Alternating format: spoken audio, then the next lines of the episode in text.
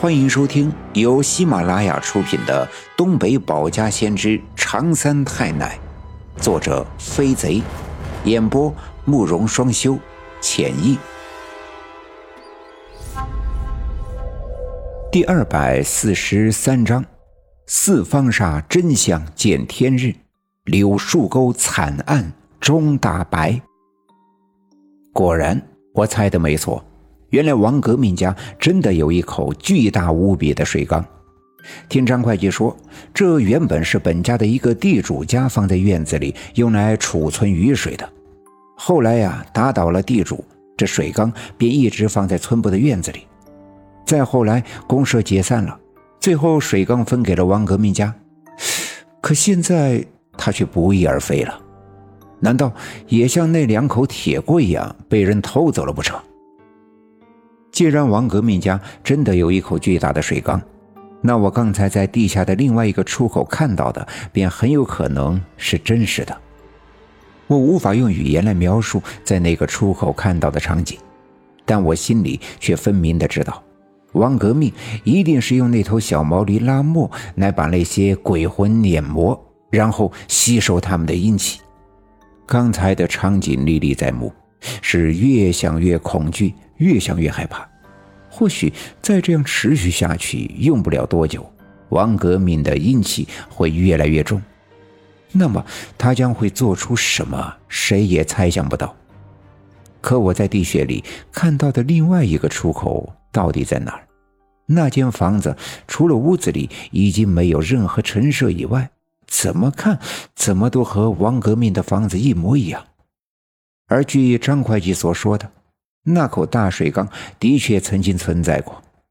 照这样分析，王革命在努力的吸收这些鬼魂的阴气，而如此看来，他现在的邪恶的能量已经十分的强大。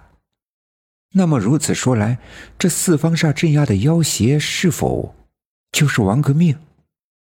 当然，这样的推断现在无法证实。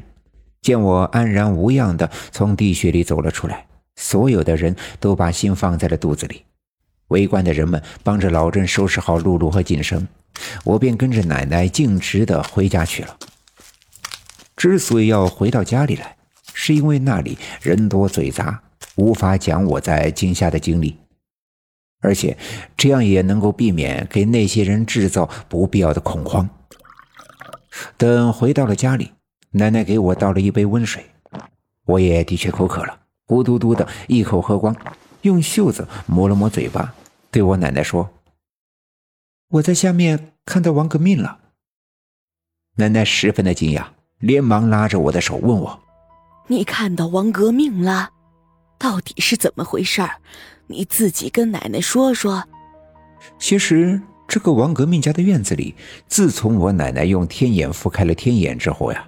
也清楚的看到，他们家的院子里弥漫着的黑气，于是他也隐约的知道，这四方煞镇压的妖邪一定与王革命家的院子有关。这也是我今天进入地穴来探查的主要目的。我把在地穴里看到的王革命家的毛驴拉磨碾压鬼魂，榨取他们阴气。并且把这些阴气聚拢在那口大水缸里的事情一五一十的跟我奶奶讲述了一遍。听我讲到王革命整个人泡在那口大水缸里的时候，我奶奶不禁大吃了一惊。这不可能啊！王革命生前也没有太大的冤屈，为何要用这么极端的方法？他到底心里是有什么怨恨呢？见我奶奶如此的惊讶，我也觉得此事呀是非同小可。以前跟着奶奶去给别人家看一些歪门邪病，有的人是招惹了鬼魂，在我的印象中，一只鬼魂便可以将一家人啊搅的是永无宁日。那么如今经过两次的百鬼夜行，成百上千的鬼魂涌入了王革命家的地穴。一个个的被王革命吸取了阴气，照这样下去，王革命邪恶的能力岂不是无人能敌？想到这儿，我不禁倒吸了一口冷气。比起之前发生的种种，这便是我有生以来见过的最恐怖的事情了。我对奶奶说：“难道这四方煞镇压的妖邪正是这王革命？如果我没猜错的话，现在的情况不容乐观。但毕竟我们也知道了这妖邪到底是谁，正在做什么。了解了这些啊，才能够找到破解的方法。我跟我奶奶都不说话，坐在炕上皱着眉头沉思。突然，我又想起了在地穴里，我还看到了柳树沟的那场熊熊的大火。于是，我又把这件事跟奶奶讲述了一遍。奶奶点了点头，说：“照这样看来，很有可能，你看到的是柳树沟的当初。刘家镇啊，之所以出现这么多鬼魂。”很有可能与你看到的柳树沟的那场大火有关。